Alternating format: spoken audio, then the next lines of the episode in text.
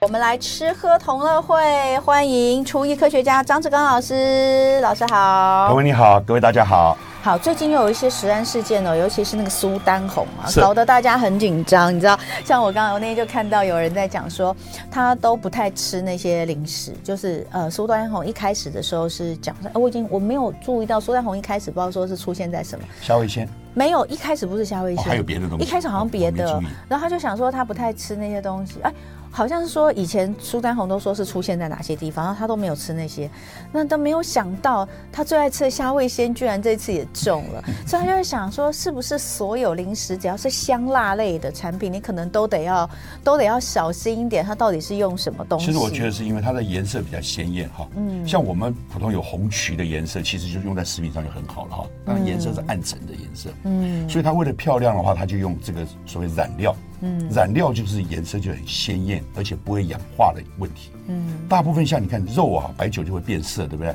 这个金针花白酒也会变色，对不对？这是氧化的问题。嗯，所有东西食品基本上都会变暗色。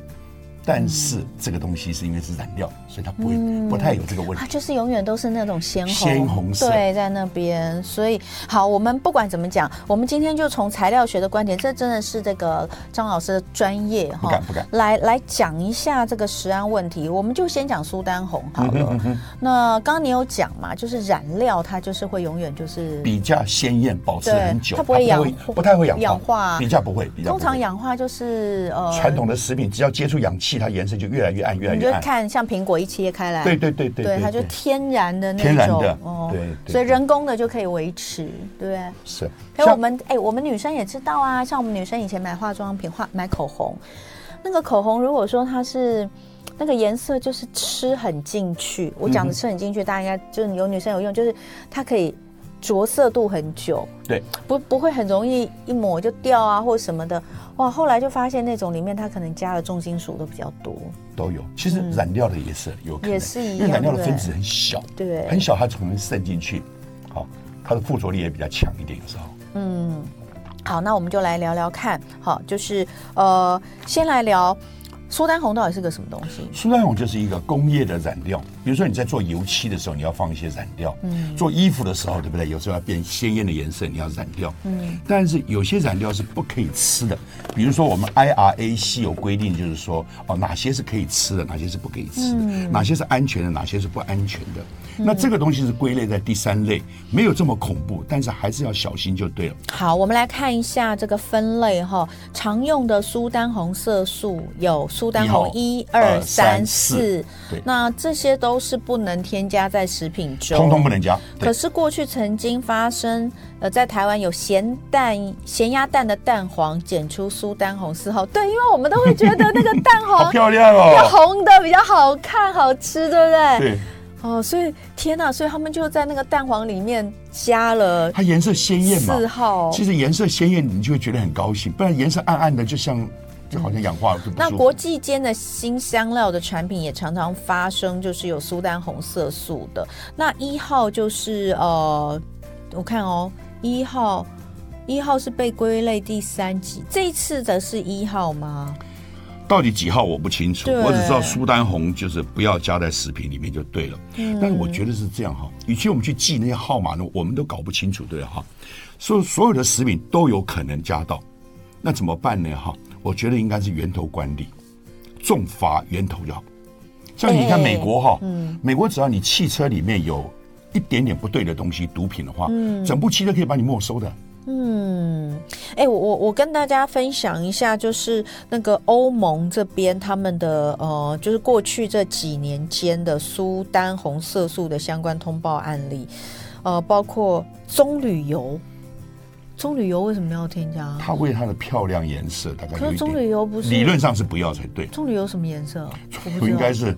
没有颜色了，白白的啊，不知道对哦啊，对啊，对啊，理论上应该不用加好才对。香辛新香料、香辛料跟草本植物也有很多对，然后有一些酱料。好、那台湾这边嗯去的资料大概有辣椒粉比较是多，辣椒的颜色，对它要漂亮嘛。一哦，还有一件是来自于巴基斯坦的玫瑰花瓣。假设这个玫瑰花瓣是拿来泡茶用的的话，那就危险你可能就比较不好，因为会吃进去。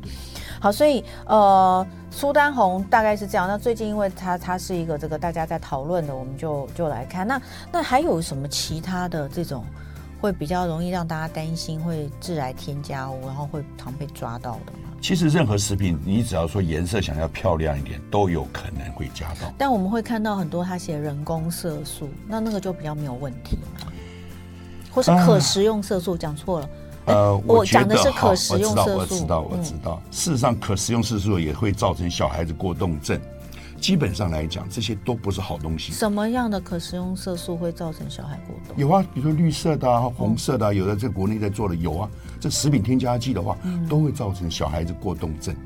嗯但是， ，ADHD。所以现在啊，越来越多他们是说用食品萃取的颜色，对比如那就好多了说假设黄色，它用姜黄，哎，那就可以，那就可以，对不对那就可以，对哦对。那红色现在也有很多是从包什么东西里红面曲，红曲也可以，但或颜色者比较淡，对嗯暗色就不太好，有的人不喜欢。对，有很多现在小朋友的软糖啊，就健康食品的软糖，他们就是用一些真，就是就我刚刚说黄就用姜黄，然后什么绿啊什么都，他们都有一些那个特殊的食品去萃取出来的颜色，那这样可能就好多了，这样就好多了。对对对，对所以呃，看到可食用色素，不要就觉得说它没问题，没问题对，哦事实上还是有危那险。当，然像苏丹红这种就更不行了没有哦，它错这就是不行，它就是工业用的燃料。其实我们以前都信任大的厂商应该不会有问题。对啊呀、可是大厂商他买的原料有问题，他没有去检查清楚的时候，他应该也要负一点责任就对了。本来就是应该这样哈。好，那呃，再来呢，我们就来讲讲这个越南面包。是，这个越南面包的新闻，大家不知道有没有注意到？就是呃，之前好像就说有有一个很多人，是不是很多人吃了之后都上吐下泻？是的好，这怎么回事？ OK，我来解释一下，其实不是面包，嗯，应该是讲说它的美乃滋，嗯，面包烤得干干的，放在室温放一天到两天问题不大，但是所有的食品，尤其里面有一些蛋白质在里面的话，超过这个七度 C 以上的话，我们一般说应该讲摆在四度 C 以下，它细菌不会增生，问题不大。但是如果你放在室温的时候，美乃滋放在室温的时候，放了一天还在用的时候呢，这个细菌的量很可怕，有可能会增加一百万倍。嗯，因为每二十分钟双倍、双倍、双倍，所以条件好的话，真的有可能到一百万倍，八个小时的话，所以这时候就会上吐下泻了。这个还算是运气好的哦。假设有一些菌哈、是有毒的，比如说肉杆菌，空气中有这个菌哦。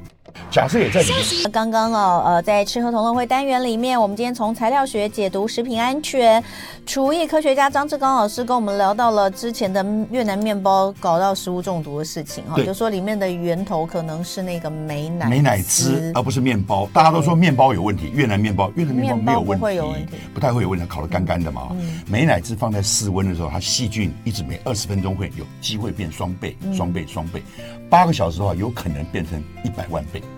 所以你就知道，当细菌多到一个程度，你身体没办法应付的时候，就是上吐下泻。嗯，是这个原因。嗯，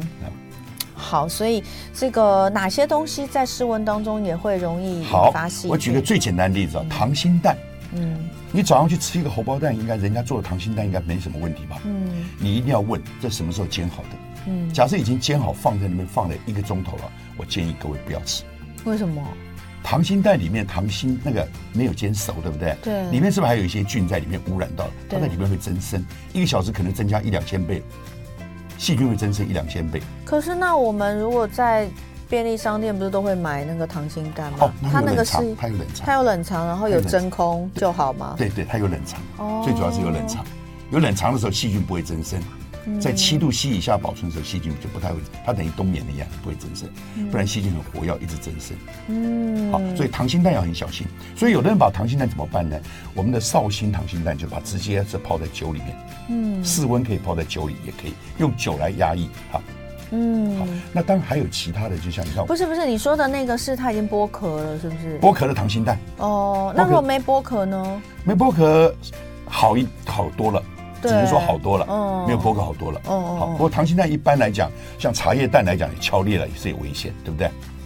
如果它是长心蛋的话，对，如果是糖心的茶叶蛋就危险。嗯对对如果煮熟的话比较安全一点。就是说当蛋黄都凝固的状态，对对，因为你现在讲的就是说，在没有全熟的状况之下，细菌比较容易滋生嘛，对不对？嗯没有错，没有错，没有错。还有一个都是苏肥鸡在吃东西的时候，像比如说我们在吃很多牛排的时候，嗯，我们说牛排的肉假设不够好的时候，我会利用苏肥鸡。嗯所谓苏肥鸡就是控制它中心点大概到六十度左右，嗯，酵素活化，把这个肉肉质变软。嗯但这个时候同时细菌也在增生。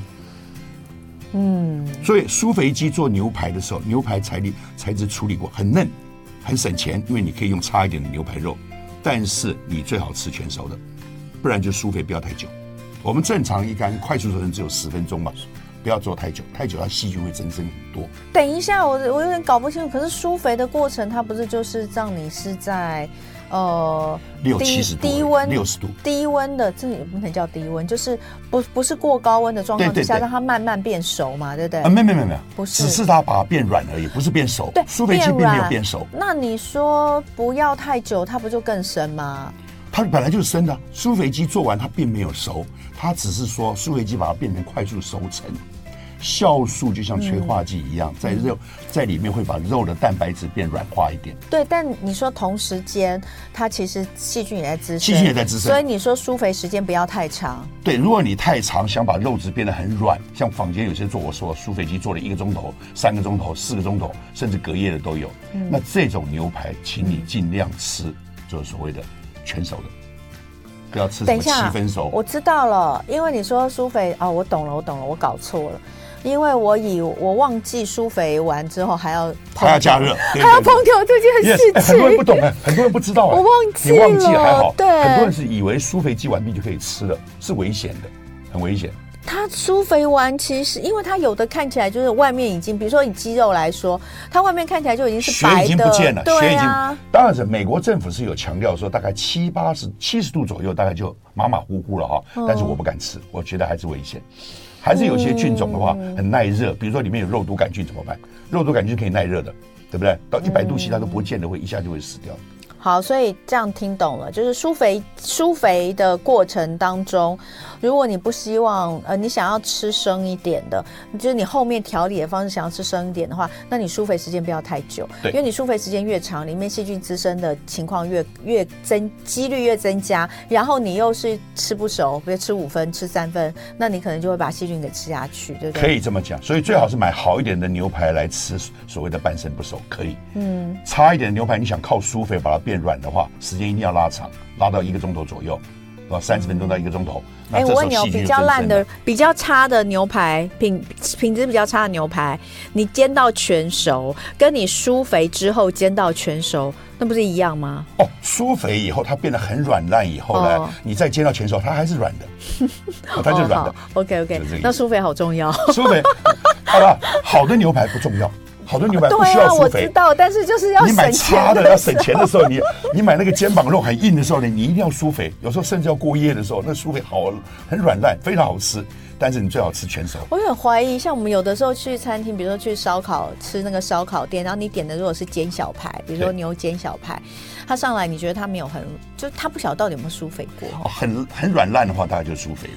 很软烂的。嗯或者它如果是泡酵素就还好一点。哦，它用一些什么食材的酵素啊，凤梨酵素去泡一泡，稍微软一点，那还可以接受。那个速度很快。哦好，再来要讲的这个东西都是才经历过的，就是过年，过年期间大概我也有这么做过，那没办法、啊嗯因为他就教你要这么做，比如说像佛跳墙，是或是一些炖汤哦，是，那呃，他他他如果一盅来给你。直接那个对嗯一瓮一盅来给你，通常那个上面都有保鲜膜，中间有没有它凹下去？你有没有发现中间是凹下去？熬下去啊，当然因为它热嘛，对不对？它热的时候，刚开始是气跑出去了，对冷却的时候就收缩下去对，凹下去，热胀冷缩所以它嘛对对，没错没错，所以呃，上面通常都是直接封保鲜膜，然后叫你加热，就叫你直接放到电锅里面可蒸。能那保鲜膜对都泡在那个汤汁里面，保鲜膜里面的脏东西全部跑到汤汁里去了。不对所以之前有听过，就是说你保鲜膜不要碰到里面的食材。你在家里加热的时候，可以把保鲜膜撕掉，然后换一个盖子上去加热，至少可以可以这吗样，当然可以这样做，至少在家里可以这样做。它是为了运输方便或者在工厂方便才用保鲜膜。保鲜膜照理讲哈，薄的塑胶照理讲是没有粘着性的，那保鲜膜为什么会有粘着性？是因为 PVC 就是聚氯乙烯的保鲜膜这一种材质的时候，里面一定有加可塑剂才能够加工。嗯这个可塑剂渗出来的时候，这个保鲜膜表面就有粘性，刚好可以粘在那个瓮旁边。是这样原因，大家所才以喜它欢。所以那个东西又不能吃，对不对？那个东西里面有那个可是塑剂，有，它是有害的，有害就是身说体的，对嗯。所以理论上，老一代的人都喜欢用玻璃纸。什么叫玻璃纸呢？就是树木的纤维经过一些反应过以后，把它变成一个透明的，像塑胶纸一样，有点像糯米纸，但它不能吃。嗯，到用这个来做蒸年糕、做蛙柜、做这个瓮都没问题，但是它帮旁边的话它粘不住。嗯，怎么办？那还要橡皮筋绑起来，太麻烦。为了省事，反正是你吃的，又不是他吃的，所以他可能就用 PVC 的保鲜膜方便。所以意思是说，哈，比如说我年菜的时候，我买了一我买了一个嗯买买了一一 on 好了对，那我回来要加热的时候，我就把保鲜膜撕掉放盘子就好了。最起码要这样做。但是厂商很聪明，他为了怕你来这一招的，他出厂之前请人工把这上面的保鲜膜撕掉，再换一张新的保鲜膜上去。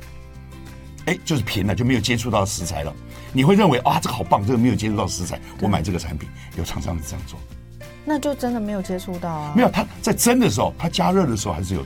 还是没收有缩过了。啊，哦除非是你买生料，你是买生料可以。哦，我知道你的意思。我就要讲，大部分都是熟料，都已经准备好啦，所以你的意思就是我们买外面的一定都有吃到吃到保鲜膜就对了，除非呃是你买的时候，它是用玻璃纸包的，而且从头到尾都是那个玻璃纸，你就要买哪一家很的？难嗯吧？基本上很难看到。嗯很难看到，对我看到都是保鲜膜啊。年糕就是玻璃纸啊，很多。因为保鲜膜的话，如果用年糕，它没办法撑不住。而且而且重点是你你非封不可，不能不封，因为对不封它，第一个它那个跑掉，第二个是那个水会滴下去。有啦，对还不是对有一些材质，像无语的保鲜膜比较安全一点。无语的哈，它是另外一种材质，叫 PVDC 哈，哎、我有买无语，它好贵哦、它很贵，两倍到三倍的价对钱。啊，我有对买无语的。但是你也可以用高密度的 PE 带来做。保鲜膜有两好几种哈、p e 的 PE 有分低密度跟高密度，低密度我们也做保鲜膜，可是它粘着性还是不够好，还是要用所谓的保险。那高密度干脆怎么做呢？高密度拿个袋子，整个把这个瓮包起来，直接进去加热就好。高密度又耐热，又安全，你是说拿高密度的塑胶袋吗，雾雾的哦， PB 塑那个 P 高密度 PE 塑料袋，你把整个瓮或整个盘子整个封起来放进，我都这样做。那如果今天那个就是那个塑胶袋，它是就写，就是因为我已经忘记批什么批，因为太多了，我会有时候会难以分辨。但它的意思就是高密度，然后对耐耐热的就可以，那个安全，吗那个安全。哦，好，我在这个厂商，我我以前在这种生产厂商做过，我在公园也在做塑胶，都懂。哦对我知道高密度 PE 是全世界最干净的塑胶的一种，好，那我知道，我家很多，太好就了是，可以尽量用那在个塑料袋吗。好，但是你要注意啊，有的塑胶袋里面有掺杂质就不行，哦那塑料袋上面不能有小颗粒。现在应该买不到那种塑料袋，三十年前很多。因为有外销退税的关系，哦有那种塑料袋就有很多杂质，好，好再制料混进去。好，再来我们就来看看农药残留，因为最近也有听到那个农药残留的一个检验报告等等。然后我前两天不是还有跟大家说，呃，这个农药残留最多的水果哦，其实不是草莓，草莓排名第四，但问题是前三个都是要把把皮剥掉或者是壳剥掉。那你要注意的就是在处理它的过程当中，你想说，哎呀，这个反正是要剥皮吃的，你就没有特别去清洗，但结果农药是残留在你的手上，最后你又拿你的手去。抓这些水果来吃，就还是会把农药吃下去，所以我们就来看看蔬菜水果的农药残留问题，老师有什么要跟大家教导的呃，基本上大部分农药是水溶性的啊，大部分农药水溶性的，所以你泡水或者有流水，但流水浪费很多水的话，有没有可能泡水然后去搓一搓揉，稍微轻轻的搓揉一下，然后让它表面的这个农药稍微渗出来一点，然后再换水。如果能够做个两次到三次的话，弄个十分钟，我觉得就安全多了。嗯，好，但是这个方法不见得是最好。嗯，有人说啥，我用面粉，比如说我用面粉去洗，帮忙去洗葡萄，但是不能放很多水啊，一点点，那面粉不是粘稠粘稠了，会粘住把上面的脏东西，而且面粉里面有酵素，也可以让表面解离掉一些。好，这个看起来不错，但是我在材料学来看，这个不够好。嗯，应该怎么做？太白粉，嗯，米粉都可以，糯米粉也可以，只要没有面筋的粉，小麦面粉有啊，除了小麦面粉的粉，通通可以。新鲜的粉，它里面有酵素，然后你弄水不要太多，粘稠粘稠，跟那个食材和在一起，然后它可以把脏东西带出来，而且很好洗掉。有面筋的东西，你看碰到菜瓜布的时候，面粉碰到菜瓜布洗的时候，是上沾一粒一粒对啊的，对啊洗都洗不掉。对啊那你就要吃这个剩的渣渣在里面。但是你用太白粉一下它就是洗化掉就的，化掉，因为它没有面筋。不是？那你太白粉是干搓吗？呃，一点点潮湿的搓，潮湿的搓。对啊，因为我说它泡水就化啦，哦，你放一点点水，不要太多水。一点点就是水，说食品表面有点潮潮的，就撒一点太白粉下去，然或后者搓一搓嗯或者吗其他的粉都可以，只要不是小麦面粉就好。然后摆一下子，然后稍微搓一搓，摆一下子，嗯，就可以帮可助很是多。像青菜很难这样处理啊。有绿色花椰菜都有人这样做，绿色花椰菜够难洗了吧？嗯，绿色花椰菜不是里面屑屑有的吗？你先泡水泡十分钟，假如中间有换水两三次的话，脏东西出来一些，可是还在里面还有一些脏东西出不来怎么办？用太白粉泡的以后呢，把太白粉洗掉的时候，当你看洗干净的菜稍微干净一点，嗯，而且它还有酵素，还有一点点酵素会帮忙。嗯，好，呃，还有什么其他的这个水果或是蔬菜的清洗？一般很难还用盐巴来洗，或我者以前也我是知道进看我妈，或者用小苏打来小洗时候哦，这个都有一点点帮助，也可以说 yes，也可以说 no。盐的话也是说运运用它的颗粒去带走。有这种讲法，嗯但是有些盐反而会 push 的一些这些化学药哦品跑到里面去了。最重要的是说，你像你葡萄你要剪开，好，或者蔬菜你是先泡。先洗，再给它剪开，而不是说你有破洞在里面的化学农药也跑到里面去，那更糟糕，对不对？还有一个就是说，我们在洗的时候稍微压一下、搓一搓也可以，轻轻的，这也是个方法。像你葡萄，你不能用力嘛，用力就破掉了。枇杷也是一样，很容易上面都有。你就是放一点面粉，稍微摆一阵子，利用它的面粉粘着，然后你把这不不是面粉，利用这个太白粉粘着，然后把太白粉洗掉的时候，把脏东西带掉。它有那个粘性，就可以把它带掉。这是我用的方法所以你觉得太白粉是最好的？啊、只要不是小麦面粉，其他的面淀粉哦通通可以。那你蔬菜怎么弄？蔬菜我就把蔬菜泡在水里哈，泡让它流水啊冲流水当然最好，可是太费水了，对不对？嗯我有时候会舍不得那么多水，就稍微关掉一下，那放在里头把那个菜叶子压一压。嗯，稍微压一压，当然要剥开大叶子压，这段还没有切哈，压了两三次以后换掉，换水以后呢，这样两三次以后，然后我滤了切切就好。嗯，记得先洗先泡再切，不是先切的，这个顺序很重要。嗯，好，太白粉也很重要，不要用面粉。嗯，还有一个很重要，很多蔬菜蔬果，如果台风天抢收的时候，那个农药有二十一天衰变期会下降，就是强度会下降。还没有达到二十天，才五天、十天的时候，它收下来，你吃到肚子里就很伤身体。哦，所以怎么办呢？如果台风天你还是可以去抢，抢来的时候，这个蔬菜、高丽菜啊什么摆久一点，这个水果要摆久一点，让它它已经采摘掉了。采摘，因为台风天它没办法对，等我二十一说天它。已经采摘掉了，然后它还是一样，反正它就是会半衰这样子。还是会半衰，还是会半衰，哦对农药会 OK，OK 半衰，所以这个要注意就好。嗯，可以去抢收，但是你吃的时候要小心一点，不要这嗯么这么急，对不对？稍微摆久一点，甚至有人龟毛的话，买回来这蔬菜还种在泥巴里了。哎、你你很认真在洗菜的吗？没有，我没有很认真对。啊，我想哎，我有方法，因为我我像我爸，他很认真在，他们就很认真在我洗没有菜的人，他们出去外面都不吃，我都自不首啊点，我没有，菜的可是我有我的方法。菜稍微洗一洗，后来用个油锅去爆这个菜，爆一爆，也不是很香。我上次讲过，对吧？然后两盆的滚水下去，一起萃取，穿烫拿起来，又爆香又萃取掉坏东西。高温萃取比低温萃取至少强好几十不倍，是啊，你的油的爆香是是是就是一般的油啊，油热大的油。大炒就大炒火大火爆炒才会有梅纳的爆香味。哦你真正穿烫的话，没有爆香味不好吃，大家不喜欢吃。好。OK，大家可以学习一下张志刚老师的独门方法哦。那今天很开心，谢谢老师来跟我们聊食品安全，谢谢老师，谢谢。就爱点你 UFO。